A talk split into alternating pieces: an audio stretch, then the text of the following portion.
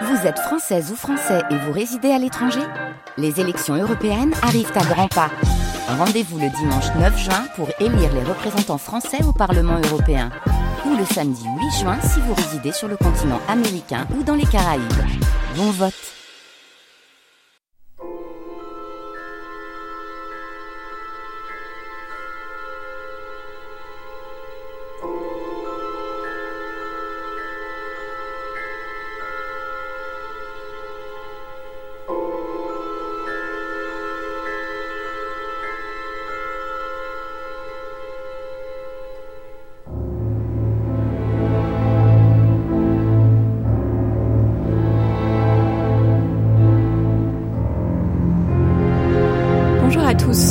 ces accents bien sombres de la musique originale composée par Wojciech Kilar pour La jeune fille et la mort que nous ouvrons notre table ronde du jour, une table ronde parsemée de points d'interrogation.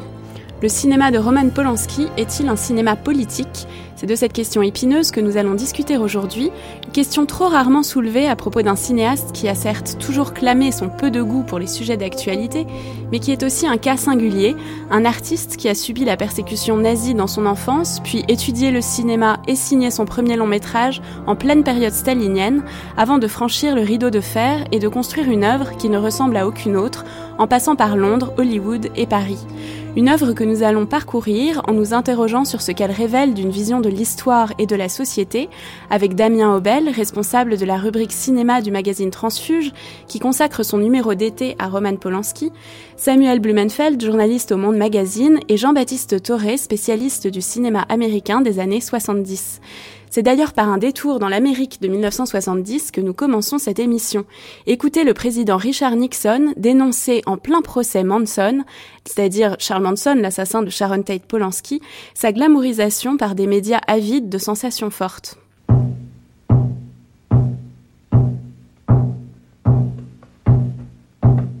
I noted, for example, the coverage of the Charles Manson case when I was in Los Angeles. Front page every day in the papers. It usually got a couple of minutes in the evening news. Here is a man who was guilty, uh, directly or indirectly, of eight murders without reason. Uh, here is a man yet who, as far as the coverage was concerned, uh, appeared to be rather a glamorous figure. Si le monde de la culture ne euh, soutenait pas Roman Polanski, ça voudrait dire qu'il n'y a plus de culture dans notre pays. Je suis très ému en en parlant parce que je trouve que c'est une chose épouvantable et totalement euh, injuste. Roman Polanski est un cinéaste de réputation internationale et c'est une émotion très très profonde parce que Roman Polanski est un homme merveilleux. Et de le voir ainsi euh, jeté en pâture pour une histoire qui n'a pas vraiment de sens et de le voir ainsi pris au piège, euh, c'est absolument euh, épouvantable. Et euh, de la même manière que il y a une Amérique généreuse, il y a aussi une certaine Amérique qui fait peur. Et c'est cette Amérique-là qui vient de présenter son visage. J'apporte mon soutien à Roman Polanski. Le président de la République suit le dossier très attentivement. J'ai eu l'occasion d'en parler avec lui ce matin et je pense qu'il est au même diapason d'émotion que moi et que euh, tous les Français, euh, je pense que tous les Français doivent être euh, avec Polanski dans cette épreuve. Alors c'était deux interventions qui ont suscité la polémique. D'abord Richard Nixon le 29 juillet 1970 à Denver dans le Colorado, donc en plein procès de Charles Manson, qui se permet de commenter euh, le procès, ce qui a aussitôt euh, suscité une levée de bouclier de la part de la défense. Et puis euh, Frédéric Mitterrand en septembre 2009, juste après l'arrestation de Roman Polanski à sa descente d'avion à Zurich, qui s'indigne contre cette arrestation et qui dénonce l'Amérique euh, qui fait peur. Alors Jean-Baptiste Toré, qu'est-ce que cristallise Roman Polanski pour susciter, euh, devenir comme ça un personnage dont les politiques s'emparent?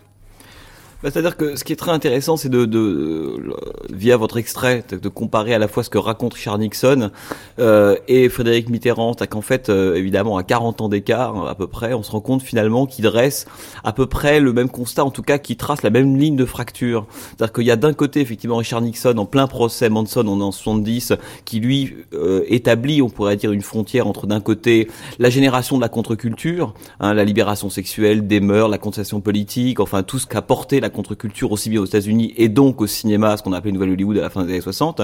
Et puis de l'autre, on pourrait dire l'autre Amérique. Hein. Alors j'aime pas du tout ce terme-là parce que l'autre Amérique fait partie de l'Amérique. L'Amérique est pleine d'autres, mais en tout cas celle qui a porté, euh, qui va, on est en 70, qui va porter Nixon au pouvoir, qu'on appelait alors à l'époque la majorité silencieuse. Alors on peut l'appeler puritaine, conservatrice. Enfin en tout cas, on a souvent tendance à, à considérer que à la fin des années 60, que toute l'Amérique et les Américains, un peu comme dans la métamorphose de Kafka, se réveillent un matin en se disant chouette la contre-culture, on y va. C'est pas vrai.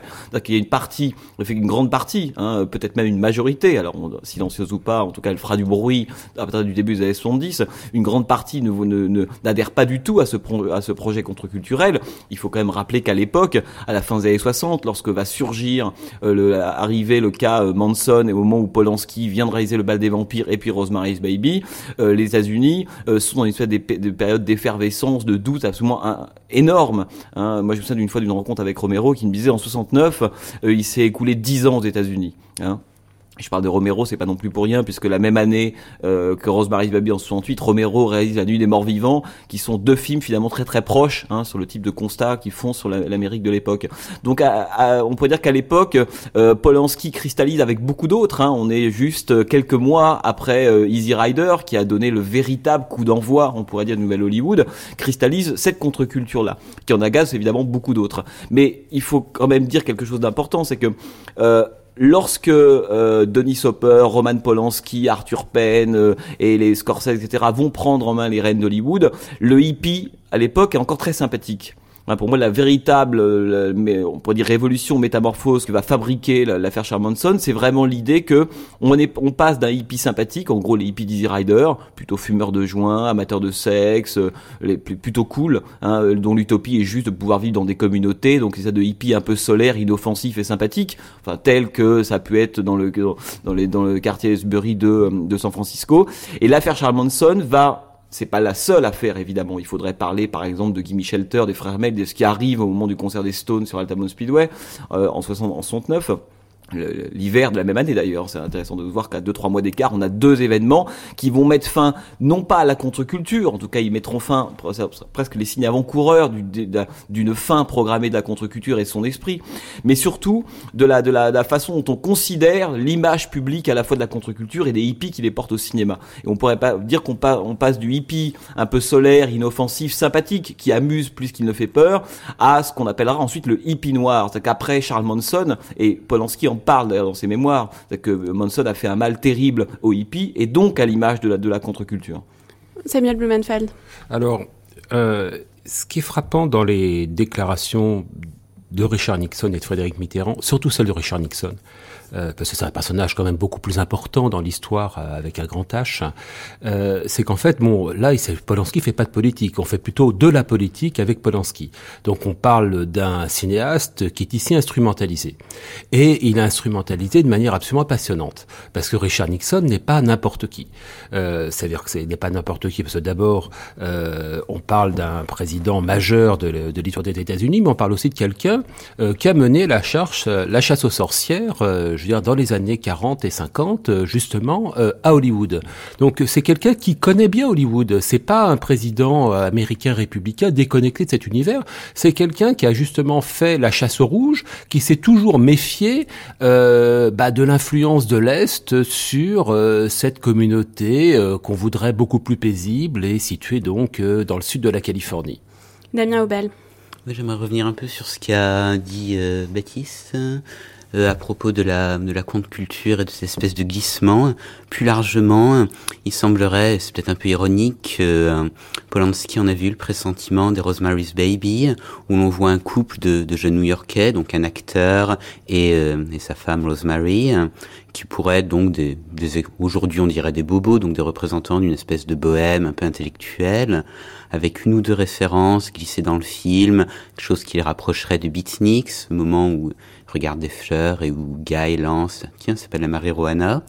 Et on s'aperçoit en fait de, de, quoi rêve, de quoi rêve ce couple qui, pour incarner des valeurs euh, libérales au sens libéral politique, eh bien, euh, pour Rosemary, elle rêve simplement euh, d'une petite vie de bonne ménagère, de bonne mère de famille. Et Guy, son mari, joué par John Cassavetes, lui rêve de quoi? Il rêve de gloire, il rêve d'une grande villa en Californie.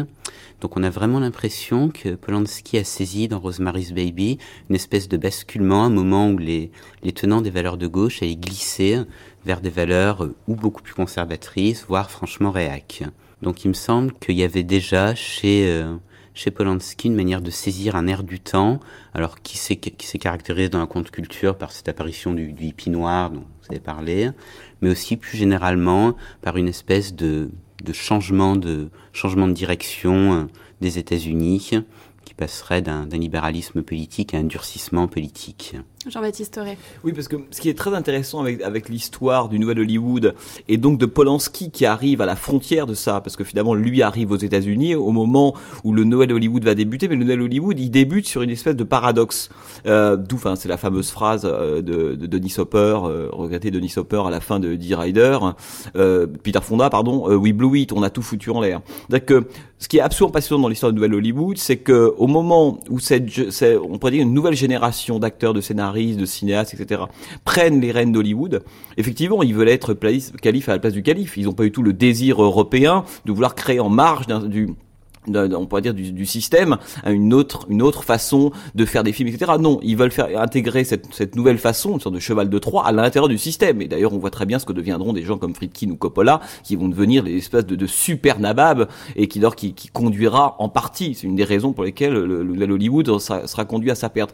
C'est pas du tout une décennie on pourrait dire euh, euh, intégralement euh, positive, naïve, on change pas complètement de monde, on sait juste que finalement, au moment où on, on va prendre en, main hein, la machine hollywoodienne, l'industrie hollywoodienne, au fond, l'esprit, les valeurs pour lesquelles on est arrivé là, la contestation, cette contre-culture dont on parle, déjà c'est foutu. Alors évidemment, euh, lorsque Polanski euh, tourne Rosemary, on a déjà évidemment cette, description assez ironique et distanciée, parce que c'est il n'y a pas chez Polanski de dimension militante, c'est politique, mais il n'y a pas de contenu politique. Hein, c'est pas lié à l'actualité, c'est pas c'est pas Costa Gavras si on veut à cette époque-là. Hein. Évidemment, on est très très loin de ça. Évidemment, ce cinéma militant qui vieillit toujours terriblement. Là, pas du tout. On a un, un, cinéaste qui très vite, comme d'autres d'ailleurs, hein, il y a, on pourrait citer au même moment à peu près Alice Restaurant d'Arthur Penn, qui fait à peu près exactement le même constat. Hein, cette idée finalement que le, ces cinéastes-là arrivent trop tard. Et en même temps, ils vont produire sans doute la décennie la plus belle du cinéma américain. Samuel Blumenfeld, comment est-ce que vous placez Polanski euh, justement dans ce nouvel Hollywood? Euh, Tout à fait, enfin peut-être assez largement à côté. Euh, très en marge. Euh, parce que 68 n'est pas une année indifférente euh, dans la vie de dans la vie de Polanski. Euh, c'est euh, les événements de mai en France, hein, dont Polanski est l'un des protagonistes indirects, vu qu'il est membre du Festival de Cannes et qu'il est juste du jury du Festival de Cannes et que donc il est le le témoin direct de l'arrêt de l'arrêt du festival. C'est aussi pour lui l'année bah, du printemps de Prague, enfin, je, enfin du printemps puis de l'arrivée des chars soviétiques des chars, euh, des chars du pacte de Varsovie à Prague, euh, c'est la reprise en main en fait de tout le bloc de l'Est par l'Union soviétique. Et je pense que c'est d'abord ça qui marque, euh, qui marque Polanski. Ce qui est frappant, c'est de voir comment Polanski réagit aux événements de mai et à l'annulation du festival du, du, festival de Cannes. Il le vit très très mal et il considère réellement les meneurs qui, enfin, qui amèneront à l'annulation du festival, Louis Malle et Jean-Luc Godard, comme des petits cons. Euh, sur le moment, il s'exprime peu dans la presse française, mais quand on lit la presse américaine, euh, il y a une interview dévastatrice de Polanski 15 jours après l'arrêt du festival dans Variety, où réellement il dit il s'agit de petits cons qui ne comprennent rien de ce qui se passe, euh, qui jouent à la politique, quand nous, euh, en Europe de l'Est, on est confronté à, des, à, des, défis autrement plus, autrement plus cruciaux. Donc, fort de cette expérience-là, parce que bon, euh, euh, Polanski a été victime du nazisme, on le sait tous, et bien évidemment aussi du communisme. Donc il a une forte culture politique parce qu'il est, à la différence euh, des membres du Nouvel Hollywood, il a été exposé à la tyrannie. Et donc, étant exposé à la tyrannie, il a une toute autre perspective sur le monde qui le, qui le différencie de la plupart de ses pairs. Alors c'est justement euh, ce que nous allons entendre avec euh, Andrzej Bednarek, le vice-directeur de l'école de cinéma de Łódź, où euh, Roman Polanski a fait ses études, qui nous donne son point de vue sur la politisation ou non des études à Łódź à l'époque où Polanski a été scolarisé. Jest taka anegdota, nie wiem czy prawdziwa, 60 latach il y a une anecdote assez amusante. Ça, ça, se passe dans les années 60. On ne sait pas si c'est vrai, mais en tout cas, telle est l'histoire. À l'époque, euh, on pouvoir, euh, c'est-à-dire le, premier secrétaire du Parti ouvrier unifié polonais, c'était euh, Władysław Gomułka. Et lors de l'un des entretiens qu'il avait avec le ministre de la Culture, euh, Gomułka lui a posé la question, et, écoutez, combien il y a en fait d'étudiants là-bas à Łódź? Et le ministre lui a répondu, oh, je sais pas, moi, 150, 160 personnes. Alors Gomułka lui dit, bah, puisqu'il n'y en a pas, beaucoup, ils peuvent faire ce qu'ils veulent. Jeżeli ta jest prawdziwa, to świadczyło trochę o il n'était pas conscient peut-être de mon cas de ce que cela représente, le film, le cinéma, quelle importance il pouvait jouer euh, dans, au niveau, disons, non seulement de la propagande, mais aussi d'une certaine identité culturelle, d'une certaine conscience de la, de la culture, et que l'on peut, grâce au cinéma aussi, euh, transmettre des tas de différentes idées sous forme de métaphores. Donc, euh, il ne se rendait peut-être pas compte jusqu'au bout de l'importance de cet instrument qu'est le cinéma et le film. To było, to było dziwne dosyć, ponieważ jak wiemy, prawda lub to nie jest prawda. c'est vrai que c'est un petit peu paradoxal, puisque le film, comme l'avait dit Lénine, est donc euh, l'art le plus important. Et donc, euh, effectivement, en tant qu'instrument de propagande, et qui a joué un rôle extrêmement important euh, après la Révolution, pendant la Révolution, donc c'est vrai qu'on pourrait dire que c'est un manque, disons, de vigilance de la part donc des autorités polonaises. Alors, est-ce que c'est ce manque de vigilance euh, Damien Obel qui explique euh, l'importance de l'école de Łódź dans l'histoire du cinéma polonais, puisque un grand nombre de cinéastes euh, qui ont finalement proposé un point de vue assez critique sur le régime en sont sortis?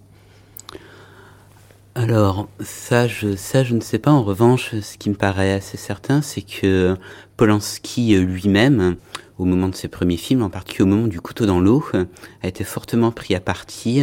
Alors euh, d'une part par les autorités, parce que son film n'avait aucun contenu social et n'était, je crois qu'une formule officielle un peu du genre, ne donnait pas l'image de l'homme de l'Est telle qu'elle devrait être. Et euh, d'autre part, Polanski lui-même n'a jamais eu de mots assez durs pour euh, pour fustiger le, patriotisme, bref pour fustiger, pour fustiger cette espèce de de propension qu'ont les qu'ont les artistes polonais identifié l'art polonais et euh, l'identité nationale. Et euh, je pense aussi à la, la, réaction de Vajda au moment de la, de la sortie du couteau dans l'eau. Vajda se félicitait de voir enfin un film qui ne parle plus de la guerre. Donc il semblerait qu'il euh, y ait eu chez, alors je ne sais pas si, si Gomulka voyait juste ou s'il se leurrait complètement, mais en tout cas il semblerait qu'il y ait chez chez Polanski, euh, un, cinéaste assez atypique, car venu dans la venu dans le sillage de Vajda et des autres grandes de l'époque, mais qui euh, délibérément aurait euh, aurait décidé de ne pas faire de de ne pas faire de l'histoire ou de la politique des, des, sujets ou en tout cas des thèmes explicites. Mais qu'est-ce qu'on retrouve finalement chez Polanski de ces années à l'Est dans son œuvre postérieure, Jean-Baptiste Toré? Mais oui, il me semble que euh, ce, qui est, ce qui est intéressant dans, dans, dans, dans le cas de Polanski, c'est que euh, l'anecdote du couteau dans l'eau le montre très très bien. C'est qu'on a on a très vite un cinéaste, un, cinéaste qui choisit de se, on pourrait dire de se de se lever à l'intérieur de genre.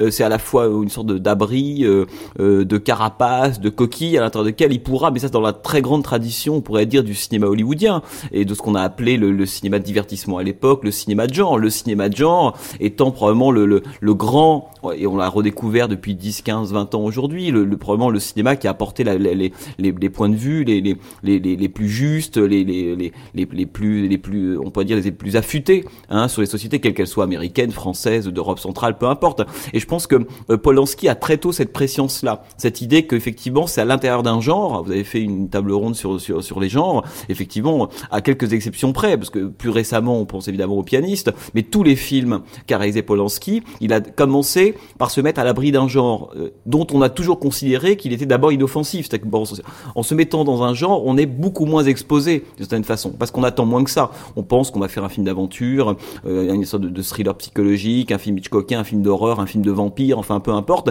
Et à travers, on pourrait dire ça, c'est une sorte de sous-marin d'une certaine façon, un sous-marin qui permet à la fois de penser que le, le film qu'on va faire sera un peu inoffensif et en même temps de produire des choses plus, on a vu, plus puissantes. Ce qui fait que une des raisons pour lesquelles euh, finalement Polanski euh, s'adapte si bien dans les années 60-70, un peu moins 80, on voit bien que fait partie de ces cinéastes qui auront du mal dans les, dans les, dans les années 80, c'est que son cinéma contient déjà des choses hein, qui seront à la mode en tout cas euh, euh, qu'on retrouvera dans ce qu'on appelle le, le, le, nouvel Hollywood. Hein, là, on pourrait dire la schizophrénie, l'inquiétude du personnage, sa fragilité, cette, cette, façon d'être d'être clivé entre deux, deux tensions contradictoires, l'idée d'avoir une fin qui on est alors là pour, le coup chez lui on est très très loin du happy end. Il faut se rappeler que Polanski a demandé à Robert Town au moment du, du script de Chinatown de réécrire la fin du film. Hein. Euh, Robert Town voulait une espèce de fin un peu un peu heureuse avec un peu d'espoir, hein, sortant de cette espèce de, de ces marécages euh, conspirationniste terrible Los Angeles et Polanski a dit non non pas du tout on va aller jusqu'au bout et le film se termine par une espèce de fin assez assez sinistre. La fin de Rosemary's Baby est complètement ambiguë. Donc il y a chez Polanski l'obsession du huis clos l'idée qu'il y a quelque quelque chose conspire autour de nous que le monde n'est pas ce à quoi il ressemble une espèce d'opacité généralisée une espèce de fragilité des personnages etc que l'image se trompe. Enfin on a une série de thèmes chez Polanski le couteau dans l'eau dans Répulsion évidemment qui tout naturellement euh, vont faire écho à de Hollywood qui reprendra tous ces thèmes. C'est pour ça que je suis pas complètement d'accord avec Samuel lorsqu'il dit que Polanski est un cinéaste du nouvel Hollywood, enfin, est un cinéaste en marge du nouvel Hollywood. Moi, on juge les films. Et lorsqu'on voit les films de Polanski, lorsqu'il fait Rosemary's Baby lorsqu'il fait Chinatown, il fait deux des films probablement les plus, les plus centraux, hein, les, du nouvel Hollywood. Rosemary's Baby est le film qui va quand même lancer toute, hein, l'idée du mal intérieur. Hein, c'est avec Rosemary's Baby et le des morts vivants de Romero, on en parlait tout à l'heure, que cette idée-là va apparaître. Hein. Jusque là, le mal était plutôt externe. Il était euh, sur Mars en Transylvanie, euh, et d'un seul coup, on se rend compte que le mal est à l'intérieur du territoire américain. Il faut pas oublier qu'on est aussi à un moment, on n'est pas loin de l'offensive euh, du tête, du changement de l'opinion américaine autour de la question du Vietnam. Il y a, beaucoup de choses se sont passées, et on se rend compte que Rosemary's Baby, avec cette idée toute bête, à savoir qu'il y a peut-être Hein, le, peut-être est important, le B de l'enfant de Satan ou du diable qui arrive à l'intérieur d'une américaine euh, moyenne, cette idée-là, esthétiquement et thématiquement, elle est, centrale à l'intérieur Hollywood. Idem pour Chinatown qui s'inscrit, lui, dans la veine de tout ce qu'on a appelé à l'époque les films dossiers, de la conspiration. Hein, la même année que Chinatown, on a la conscience secrète de Coppola, à cause d'assassinat de, euh, de, de, de, Alan Pakula, et puis un an plus tard, on aura La fugue d'Arthur Penn, qui sont des films, euh, Chinatown fait partie de ces trois, quatre grands films qui permettent de structurer ce qu'on appelle le cinéma du complot dans les années 70 et nixonien, parce qu'on pourra y revenir aussi, c'est aussi un grand commentaire de l'ère du Watergate. Mais finalement, on est dans la logique hollywoodienne qui veut que le, les grands inventeurs euh, hollywoodiens euh, viennent d'ailleurs et viennent euh, d'Europe. Samuel Blumenfeld. Euh, oui, bon, il y, y, a ça, mais encore ce qui me frappe toujours à chaque fois, c'est à quel point euh, Polanski est un cinéaste excentré euh, et qui cherche en permanence à se décentrer. Euh, quand il quitte euh, la Pologne communiste, il est en fait le, pratiquement le premier cinéaste. Il est le, le premier cinéaste de, sa génération à quitter ce pays, à un moment où il peut légitimement espérer continuer de réaliser des films dans, un, dans une liberté relative. C'est ainsi qu'évolueront euh, Vajda, euh, Skolimowski, euh, Kavalerovitch, Wojciech Haas. Mais pour Polanski, il est hors de question, il faut qu'il parte en Europe, puis en Amérique. Et on s'aperçoit que lorsqu'il se retrouve en Europe en Amérique, il reste un cinéaste euh, décentré. Il restera toujours à part. Euh, et cette particularité, on la retrouve justement dans ces films américains. Le personnage du privé euh, incarné par Nicholson dans Chinatown est en fait par certains détails, euh, une incarnation de Polanski. Euh, lorsque il se retrouve en but en permanence à des interlocuteurs qui prononcent mal son nom, c'est d'évidence le syndrome de l'immigré euh, d'Europe de l'Est qui voit en permanence son nom écorché. Donc c'est une, Nicholson est une incarnation de Polanski. ce qui est frappant aussi, c'est qu'après le succès de Rosemary's Baby, qui a un succès massif, bon, qui lance entre guillemets le nouvel Hollywood, enfin qui est un de ces éléments qui accélère la mutation euh, de l'industrie là-bas, c'est que Polanski ensuite euh, bah, reste pas Hollywood. Je veux dire, il part. Alors, il y, a, des circonstances. Il y a le meurtre, il y a, il y a le meurtre de sa femme, mais il part ensuite, euh, je veux dire, en Grande-Bretagne, tourner, euh, tourner Macbeth. Il fait un crochet par l'Italie. Et, après Chinatown, qui est l'un des grands films euh, américains des années 70, et surtout euh, une l'incarnation presque d'un d'un mode de cinéma à l'ancienne où, où, où Polanski, en fait, je retrouve en fait presque le paradis dans un mode de studio à l'ancienne avec un scénariste Robert Town, une, une star Nicholson un grand producteur, Robert Evans. Euh, qu'est-ce qu'il fait après? Euh, il part en France euh, tourner avec des fonds américains le locataire. Or le locataire synthétise le mieux la, position de Polanski dans sa carrière, qui est celle justement de l'immigré polonais qui est en fait refusé par tout le monde et qui en fait ne trouve, trouve si peu sa place qu'il finit par se tuer. Euh, cette position euh, de l'immigré polonais euh, qui cherche peut-être toujours à masquer son propos, on va la retrouver tout de suite dans un extrait de La jeune fille et la mort. on va entendre Sigourney Weaver puis Roman Polanski parler du film.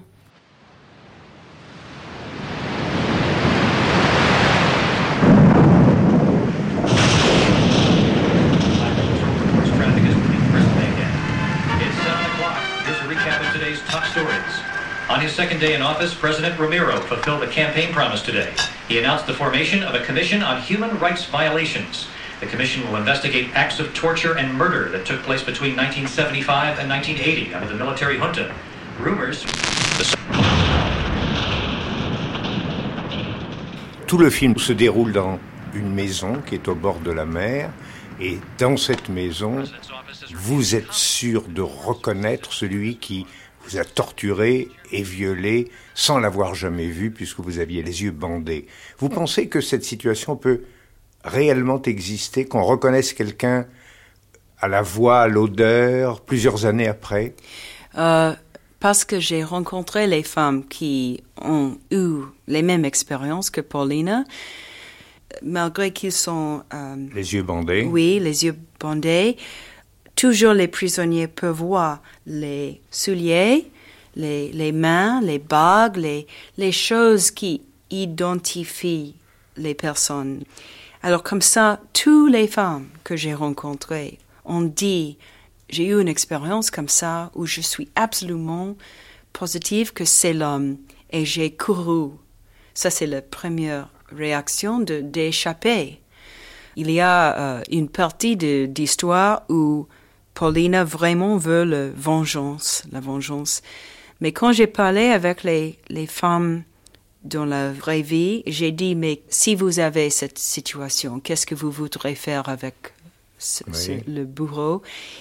Et tout le monde dit que vraiment, elle veut pour leur sanité, demande, mais comment vous pouvez faire ça à moi? Depuis l'heure de 9 heures du matin et 5 heures d'après-midi et après aller chez vous et jouer avec vos enfants et, faire l'amour avec votre mari. Euh, ça, c'est la, réponse qu'il cherche. Et aussi la reconnaissance dans les yeux de notre que oui, ça se passe. Ce film a tout de même un, un, contexte qui est un contexte universel, certes, puisqu'il y a des dictatures dans le monde entier, mais qui est même un, problème justement des crimes contre l'humanité, des, des, de la torture. Oui, bien sûr, et je l'ai fait avec euh, la grande satisfaction que ça me donne. Je traite pas ça comme un film politique, franchement, parce que euh, je parle pas d'une situation concrète, comme vous le dites. Justement, dès qu'on parle euh, d'un tel problème, euh, on parle d'habitude d'une situation très très précise, politique, avec des noms euh, concrets.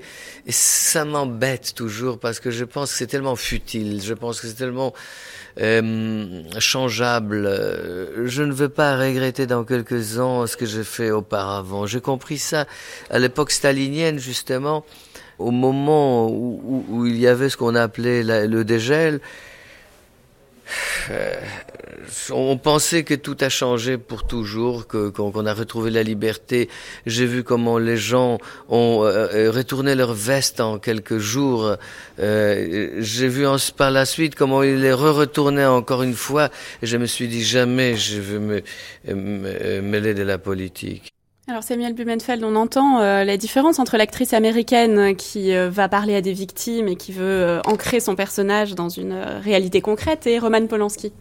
Bah, c'est qu'on voit très bien que, enfin, euh, on a un discours d'un très grand cinéaste qui comprend parfaitement que euh, l'histoire ne peut s'appréhender qu'avec recul, euh, que s'il fait un film politique au sens où, on ferait de la politique, il fera un film d'actualité qui sera condamné à vieillir, alors que lui vise directement le symbole.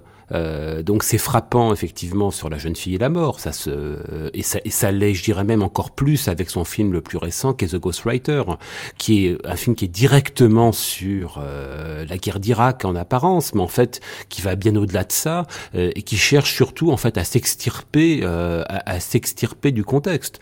Et en fait, Polanski a toujours agi ainsi.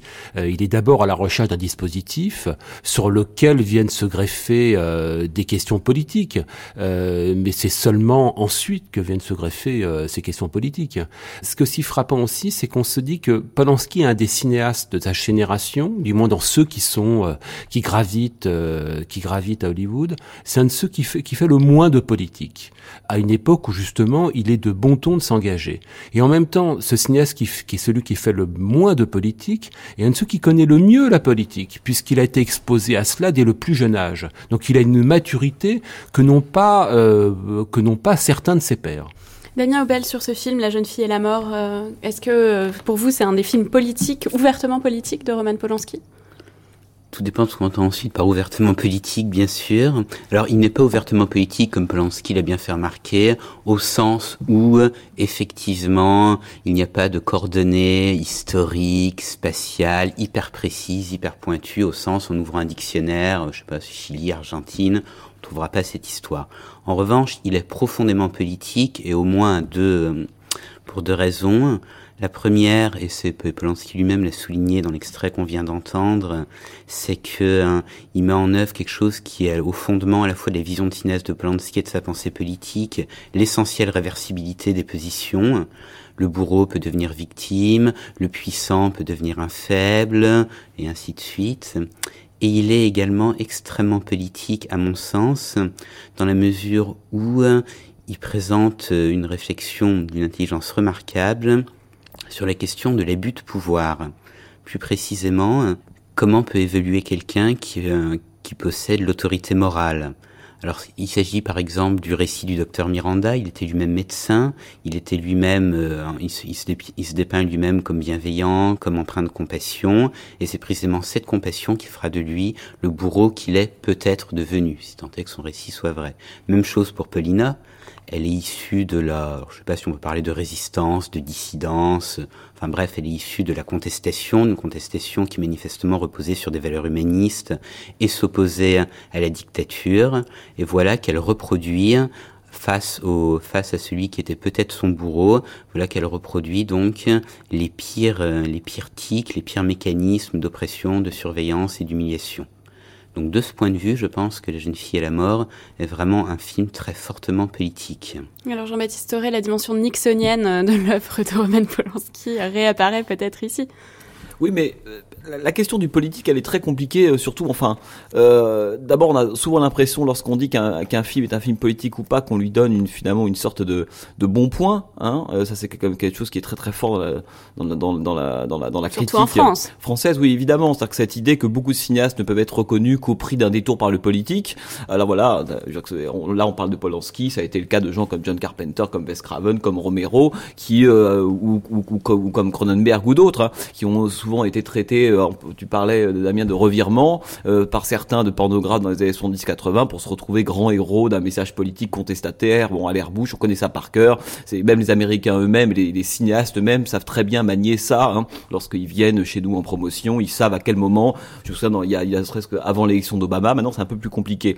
Mais avant l'élection d'Obama, Bush l'épouvantail, on avait tous ces cinéastes qui arrivaient, qui s'appellent Tim Burton ou autres. Et à un moment donné, pour nous, les critiques français nous disaient, vous savez, je, je suis anti-Bush. Bush est un fasciste. Il était très, tout le monde était très très content. C'est une façon de gagner assez rapidement, donc on peut dire la, la confiance de, des, des, des, critiques. Non mais et d'ailleurs, euh, pardon, parenthèse, mais le peut-être que le dernier film de Roman Polanski, euh, de Ghostwriter, avec son retournement final qui euh, qui implique la CIA, peut s'inscrire dans cette tendance. Oui, mais ce qui est, ce qui est intéressant, c'est que tout dépend encore une fois ce qu'on appelle la politique, c'est-à-dire que, que, que dès qu'on pose une caméra, normalement, on fait de la politique. Hein. On, on, cadre, on exclut, on choisit de filmer, hein, on choisit un angle, d'habiller des gens. Donc on, on a une vision. La question, c'est comme le cinéma d'auteur. Est-ce que tout le cinéma est un cinéma d'auteur, même les pires d'entre eux? La question, est-ce que c'est un bon cinéma d'auteur? Est-ce que c'est un, film dont la vision politique est intéressante? Parce que même malgré soi, on est, on est contaminé par une vision politique.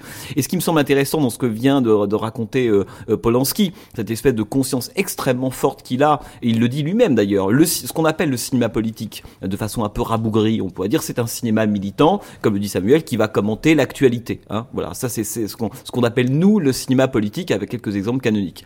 Lui, il fait du cinéma, on pourrait dire métaphysique. On voit très bien comment il, il, son désir, c'est de glisser de l'un à l'autre, non pas de dire voilà tel bourreau, voilà telle victime. Hein. Il aurait pu faire quelque chose sur voilà le sur Allende, le Chili, comme Costa Gavras tournant Missing par exemple. Pas du tout. Il, tout de suite, il décide d'iconiser d'une certaine façon les, les, les positions. C'est en sens ça que c'est intéressant. Le bourreau, la victime, et il fait de la politique au sens où Anna Arendt l'entendait, à savoir la, la, question du pouvoir. Qui a le pouvoir, le jeu de pouvoir, comment est-ce qu'on s'en sert, comment on l'utilise, etc.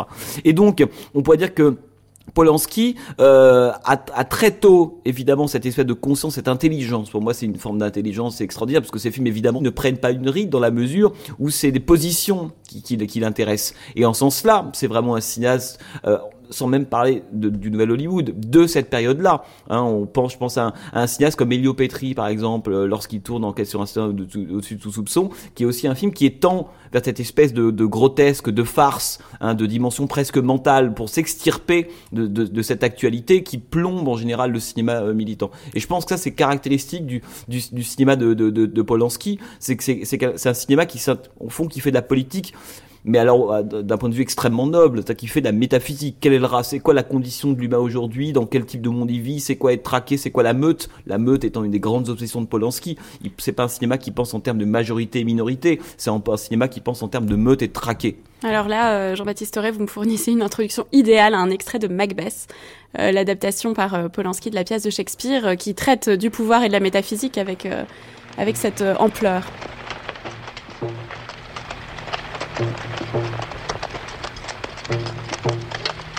Le roi a reçu avec bonheur, Macbeth, la nouvelle de ta victoire.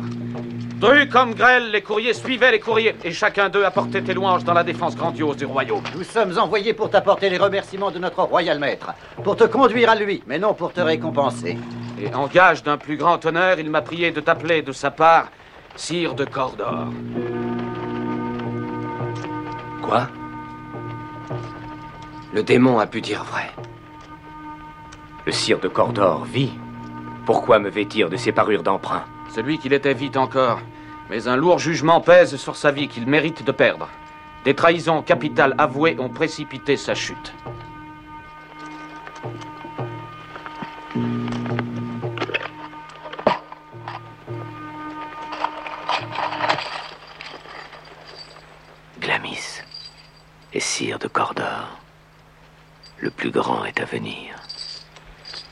Merci pour votre peine.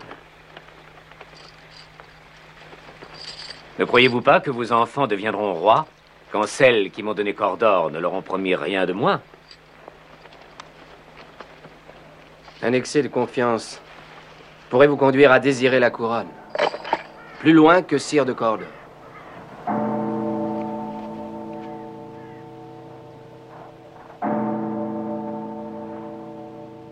Prophétie des sorcières euh, se vérifie et euh, ce qui donne à Macbeth une espèce de soif de pouvoir euh, absolument inextinguible. Samuel Blumenfeld, on a là un film aussi politique, un film sur le ah rapport au pouvoir. Bah, on est en plein bon, dans le théâtre politique de Shakespeare, donc on peut pas on peut pas faire mieux quoi comme cinéma politique, mais on voit bien ce que recherche Polanski à travers Shakespeare et d'ailleurs ce que montre sa ce que montre sa sa mise en scène, c'est en fait d'être d'être à une démonstration du pouvoir à nu de manière à la fois métaphorique qui est intemporelle, euh, sans s'enferrer dans l'actualité. C'est pas, enfin, je veux dire, cette recherche de Shakespeare, elle est là, euh, elle est évidente. Euh, quand même, c'est aussi bon sur Macbeth, ce qui est important, c'est que pourquoi Polanski fait, enfin, dans quelles circonstances Polanski est amené à faire ce film? C'est aussi dans la foulée de la, foulée du meurtre de sa femme. Euh, ce qui est frappant aussi, c'est pas seulement l'approche politique de cette pièce, c'est la manière dont Polanski, de manière discrète mais extrêmement convaincante, déplace place le centre de gravité de la pièce euh, de Macbeth à Macduff. Et donc cette pièce devient autant euh, le théâtre des avanies politiques de Macbeth que euh, du drame de Macduff et de sa famille assassinée. Euh, je veux dire, sur le plan d'adaptation, euh, c'est absolument admirable. C'est, renversant. euh, C'est, je veux dire, c'est pas. J'ai peu d'exemples pareils du- d'une d'une adaptation à la fois aussi fidèle et aussi personnelle. C'est absolument remarquable. Le deuxième point que j'aimerais soulever au-delà de Macbeth, c'est que je suis frappé de voir que Polanski parle assez peu de politique dans sa carrière. Euh, c'est pas un sujet sur lequel il s'exprime de manière récurrente, et c'est pas un besoin pour lui de s'exprimer là-dessus. Par contre, euh, quand il s'exprime là-dessus, il ne parle vraiment pas en imbécile. Euh, par exemple, je me souviens d'une interview de Polanski du début des années 80, où Polanski dit, mais vous savez, sur l'Union soviétique, ça va s'écrouler. C'est écrit, c'est évident, euh, je veux dire, ce régime va disparaître parce qu'il est gangréné. Et vous savez ce qui va se passer après? Eh bien, la Russie existera toujours et aura toujours besoin de manifester euh, sa volonté impériale. C'est assez bien vu.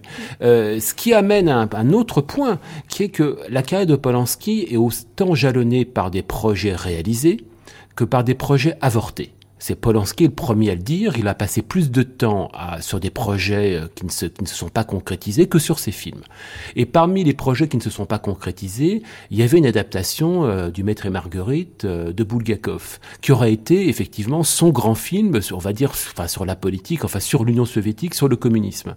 Donc, cet horizon politique, enfin cette volonté pour le coup de prendre à bras le corps un événement politique, elle aurait pu advenir dans la carrière de Polanski et ne l'a pas été pour des raisons euh, financières. On peut pas négliger, on peut pas négliger cet aspect-là.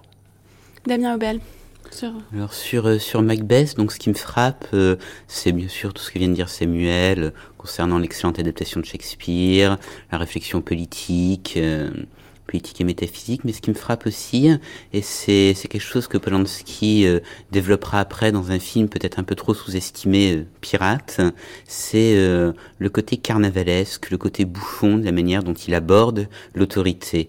Macbeth, sur la fin, devient quoi? Une espèce de bouffon entouré d'une cour de flagorneurs serviles, et son adversaire direct, qui n'est pas Malcolm, mais qui est Macduff, lors du duel final, est vêtu d'une espèce d'armure et de couleurs qui sont celles d'un super-héros de comics de, de série Z ou Z', et euh, le combat entre les deux est un véritable combat de carnaval. Il y a donc aussi chez Polanski, au-delà de toute la gravité, au-delà de la réflexion sur les luttes de pouvoir entre les hommes, il y a une vraie fibre satirique ou railleuse, et qu'on retrouve de manière ici inattendue dans ce Macbeth quand même très très sombre. Jean-Baptiste Toré. Oui, c'est que là, pour le coup, euh, il y, a, il y a quelque chose de profondément euh, européen. Euh, qu'on qu'on a chez Polanski. Et on parlait tout à l'heure de, de, de, Petri mais je pense que le, il, y a, il, y a presque une dimension presque italienne hein, évidemment d'Europe centrale mais italienne. C'est à dire que cette, cette, cette façon euh, ou cette impossibilité de ne pas tirer à un moment donné le, le, le, film vers quelque chose de l'ordre de la, de la farce de la dérision du grotesque du comique etc c'est à dire que c'est évidemment une forme d'intelligence de ne jamais coller complètement à ce discours un peu militant qui peut venir très très vite. Avec le cinéma de Polanski c'est un cinéma qui ne prend, pas parti en fait on pourrait dire. Euh, c'est-à-dire qu'à la fin on a beaucoup de mal à désigner euh, les, on peut dire les bons les méchants le camp des totalement bourreaux le camp des totalement victimes. Et cette incertitude là et d'ailleurs à mon avis elle garante une forme d'intelligence et de doute permanent chez Polanski. Mais il y a toujours cette volonté de ne jamais complètement coller à quelque chose qui pourrait ressembler à du discours à de l'assertion à de l'affirmation hein. voilà tel, comment est le monde euh, et voilà comment il devrait être etc et on sait combien ce type de discours généralement vieillit, vieillit c'est mal. Chez Polanski, il y a toujours ce petit retrait, cette part d'ironie qui est omniprésente parce que on parlait du cinéma et de la politique chez Polanski, c'est une chose, mais il faut jamais oublier la, la, la dimension bouffonne. Hein. Effectivement, je pense notamment à Frantic, moi qui est un film que j'aime beaucoup, qui est réalisé en en 88, euh, qui met donc en scène euh, la, un chirurgien, euh, Richard Keller, joué par Harrison Ford, américain, c'est très très important évidemment, qui lui arrive comme un héros américain. Hein, de l'époque, en plus années 80, extrêmement sérieux, n'ayant quasiment aucun humour, euh, assez condescendant, se croyant finalement dans une sorte de terre conquise qui est la France, que Polanski filme d'ailleurs du point de vue de son héros, à savoir on dirait presque une espèce de tiers-monde, hein, d'Europe de l'Est, avec, de, avec des, des, des institutions, du, du, de la personne qui est au standard de l'hôtel, aux flics, joué uniquement, d'ailleurs les trois quarts par des acteurs de séries télé, hein, c'est aussi très très intéressant la façon dont il manie ce cliché-là, on a l'impression d'être dans une espèce de, de république vaguement bananière, extrêmement développé. Évidemment, c'est la vision euh, très très péremptoire qu'a euh, Harrison Ford, l'Américain sur notre pays. Et d'ailleurs, le MacGuffin du film se situe dans une petite statue de la liberté, à l'intérieur duquel il y a quelque chose qui s'appelle Criton, on dirait pas qu'un truc venu de Superman, que lequel évidemment Polanski s'amuse beaucoup. Parce qu'il y a aussi évidemment dans cette dimension bouffonne une, quelque chose d'Hitchcockien, moins par la, façon ce qui est vrai aussi, dont il, dont il, dont il gère le suspense, etc. On a souvent dit il y a une fibre Hitchcockienne chez Polanski, et y compris dans The Ghostwriter, son dernier film. Mais il me semble que c'est surtout ce qu'il y a d'Hitchcockien chez Polanski, c'est cette de distance et de la façon de prendre toujours à bras le corps les clichés. Hein. Il y a vraiment Polanski croit aux clichés terriblement parce que les clichés, ça veut dire quelque chose. Ça, ça, ça au, finalement, c'est la carte postale d'une femme disparaît, ou euh, de la mort aux trousses, ou de la main au collet. Et c'est le, le, le, pari, et on ça a été reproché d'ailleurs à l'époque, que film Polanski dans Frantic est un pari de clichés, parce que c'est comme ça qu'on le, qu'on le voit. Et Paris n'est pas mieux traité dans le locataire. Hein. On a une vision quand même euh, très sinistre euh, de Paris d'un film à l'autre, Samuel Blumenfeld. c'est pas bon. Je suis d'accord. Enfin, c'est entièrement d'accord avec l'analyse de Jean-Baptiste. Bon, faut pas oublier en plus c'est Harrison Ford. Là, on parle à ce moment-là clairement de l'acteur d'Indiana Jones. Donc, je veux dire, c'est Indiana Jones à Paris. Euh, effectivement, l'effet de Paris, euh, effectivement, qui ressemble presque à un petit, euh, presque un petit shtetl de l'Est qui fonctionne pas, elle est accentuée justement par le goût de Polanski pour les tournages en studio. Euh, ce qui est frappant au-delà de ça, c'est qu'à une époque, euh, Polanski devait, euh, sous la houlette de Spielberg, adapter Tintin au cinéma. et Polanski, je veux dire, avait sauté sur, enfin, était très très désireux de le faire. Et quel album avait-il choisi? C'était le sceptre de Dokar. Donc pour lui, c'était faire Tintin, c'était un moyen de recréer un petit, un petit pays d'Europe de l'Est, imaginaire certes, mais qui aurait été une référence directe bah, au bloc communiste et à ses avanies. Donc encore une fois, euh, on voit bien que si Polanski en avait eu la possibilité, la possibilité très claire, directe et un soutien financier, il se serait attaqué au communisme euh, de, manière frontale. Euh, il n'a pas pu le faire. Donc d'une certaine façon, bon, l'œuvre de Polanski qui reste, par son parcours contrarié, une œuvre en creux.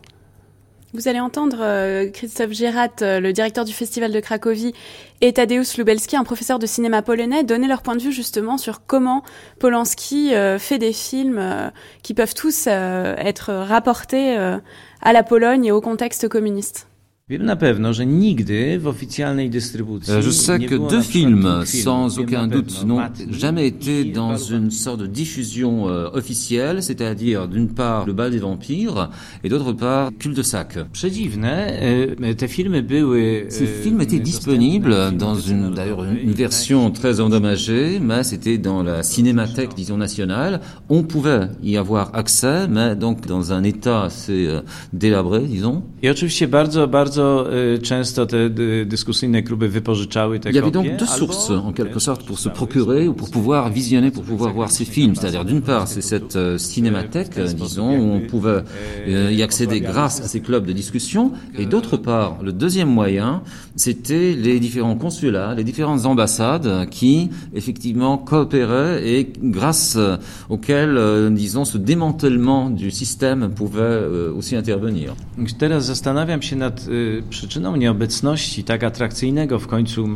Quand je pense maintenant, euh, en ce qui concerne les raisons pour lesquelles le bal des vampires n'a pas été diffusé en Pologne, je me dis que c'est peut-être à cause de cet assassinat qui avait été euh, commis sur Sharon Tate euh, par la bande de Charles Manson. Trzeba pamiętać, że w Polsce, pewnie nie tylko w Polsce, jak teraz się dowiadujemy. Et je crois que c'est un petit peu ainsi que cela a été perçu, c'est-à-dire comme information qui parvenait donc de l'Occident pourri, de cette décadence, de cette dégringolade, de ce, de cette pourriture en quelque sorte, de ces orgies et peut-être justement d'un meurtre rituel qui aurait lieu justement à, donc à Hollywood.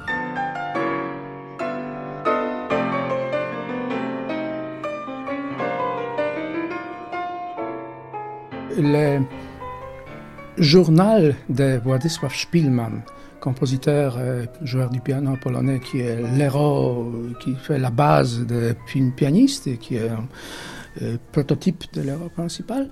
C'était le premier projet important du cinéma polonais après-guerre.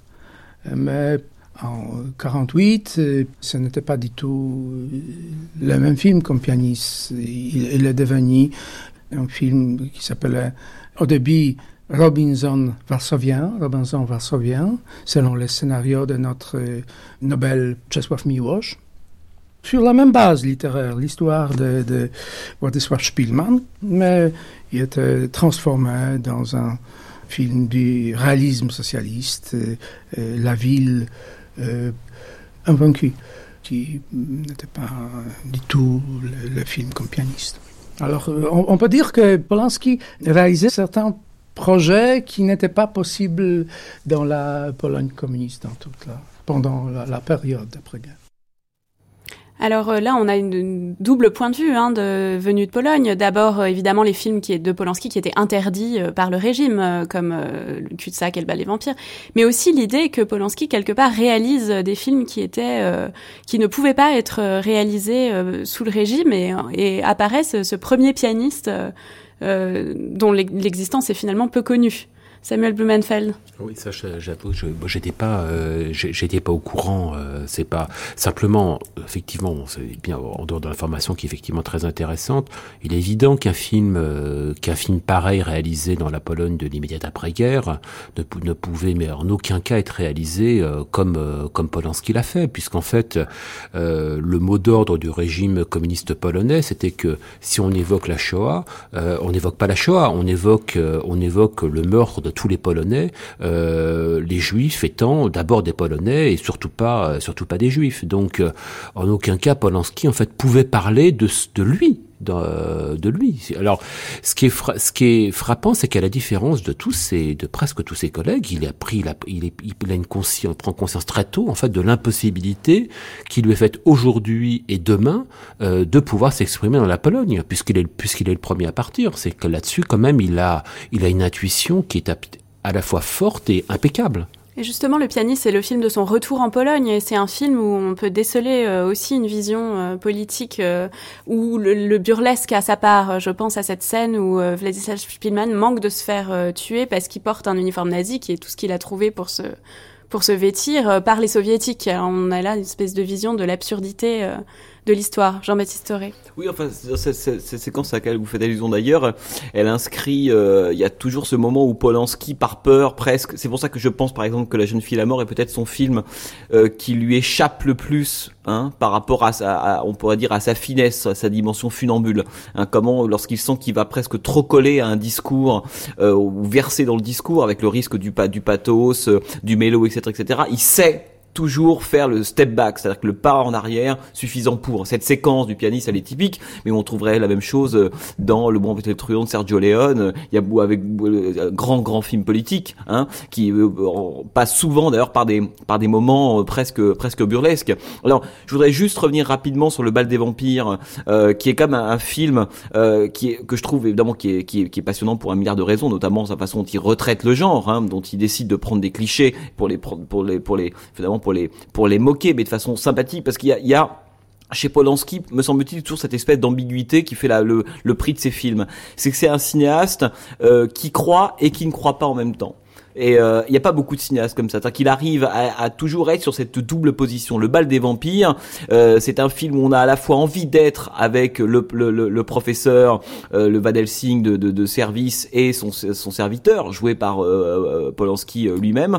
On a envie d'être avec eux. Alors, là, le studio dont parlait Samuel Bouvelfeld participe de ce désir de, de, vivre dans ce monde sans danger, hein, à la fois, on pourrait dire, extrêmement cotonneux, faux, mais très désirable et en même temps c'est dans cet univers là hein, ce qui deviendra les, appartements de répulsion les appartements de Rosemary's Baby euh, le Paris on pourrait dire presque en toc hein, très volontairement en scène Polanski. C'est dans ces univers là que finalement que le danger hein, que surgit. Et chez Polanski le danger surgit comme une espèce de menace qui plane évidemment en permanence mais, mais par les détails hein, pour moi c'est les grands cinéastes sont ceux dans lesquels euh, finalement les grands les grandes choses commencent dans les petits détails. C'est toujours chez Polanski, enfin, on connaît tout ça par cœur, hein, ces gens qui passent, qu'on passe, qu'on passe notre temps à découvrir, mais au détour d'un plan derrière une porte. On, ouvre une porte et deux personnages sont là. Est-ce qu'ils sont en train de faire des travaux, de poser un Judas comme dans Rosemary, des pieds comme dans Frantic, etc. Et évidemment, le locataire étant la radicalisation extraordinaire de tout ça. Je pense que ça, c'est quelque chose qui caractérise vraiment le, le, le cinéma de Polanski. Et c'est ce qu'on retrouve dans The Ghostwriter aussi, peut-être, euh, Damien Aubel, un film qui est plus ouvertement sur des questions politiques euh, que d'autres. plus directement politique, oui. Et puis qui, euh, là c'est intéressant parce qu'on vient de parler un peu de, l'Est chez Polanski. On peut parler aussi de sa représentation de l'Occident. euh, et euh, alors telle qu'elle transparaît dans The Ghostwriter, mais surtout telle qu'elle transparaît, il y a, un mot qui m'intéressait dans ce qu'on vient d'entendre, c'est le terme de décadence. Et euh, il y a un film que Polanski prétend, prétend détester, c'est euh, Quoi et euh, qui est un film très curieux et qui à mon avis synthétise un peu son un rapport euh, assez ambivalent à l'Occident. D'un côté, donc c'est une grande villa de la grande villa de la côte italienne, très luxueuse, qui est en fait un repère de d'ex-mac, de vieillards libidineux dans lequel se trouve une jeune américaine candide comme c'est pas permis. Et donc c'est manifestement un lieu où ne gravitent que des que des individus peu recommandables, une espèce de lit de, de l'Occident. Mais en même temps, c'est un extraordinaire musée où on trouve un tableau de Bacon entre autres, et on dirait qu'il y a chez, qu'il y a chez Polanski, euh, par rapport à l'Ouest, à la fois la conscience de la, de la puissance artistique de l'Ouest, et en même temps une espèce de réaction presque de moraliste horrifié, celle qu'on peut retrouver aussi un peu dans, dans The Ghost of Writer, face, euh, à ce, face à cette espèce de, de déliquescence, de déliquescence morale et politique. Donc autant, euh, il me semble qu'il y a presque un effet de miroir entre cette manière qu'il a de parler de l'Est sans en parler, et en même temps euh, de chercher une sorte de salut à l'Occident, dans, dans, dans l'art, et puis cette espèce de, moment de recul qu'il peut avoir.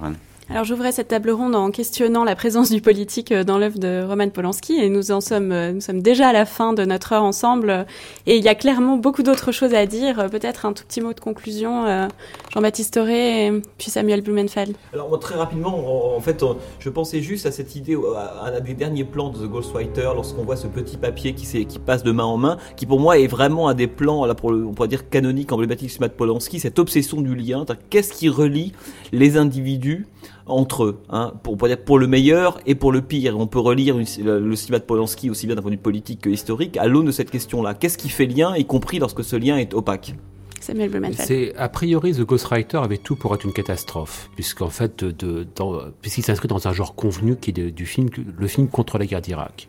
Et en fait, qu'est-ce qu'on voit dans le film de manière prégnante? C'est que Polanski ne se sent ni du côté de l'ancien premier ministre anglais et de sa clique, ni du côté des manifestants, euh, qui sont quand même décrits comme une meute, euh, une meute euh, assez écervelée. Et donc, qu'est-ce qu'on comprend en fait, entre autres choses, à la fin de Ghostwriter, c'est que Polanski ne se sent bien nulle part. C'est pas là qu'il veut être, ni d'un côté ni de l'autre. Et ça, c'est quand même un- une réflexion politique très forte. Merci à tous les trois. Euh, Damien Aubel, je rappelle le numéro d'été de Transfuge consacré à Roman Polanski, toujours en kiosque, Jean-Baptiste Auré et Samuel Blumenfeld. Merci aussi à Oscar Edman pour la traduction du polonais et à Pierre Quintard pour la prise de son en Pologne. À la technique, c'était Michel Mestre et Hugo Couvreur. Une table ronde présentée par Florence Colombani dans une réalisation de Céline Terce.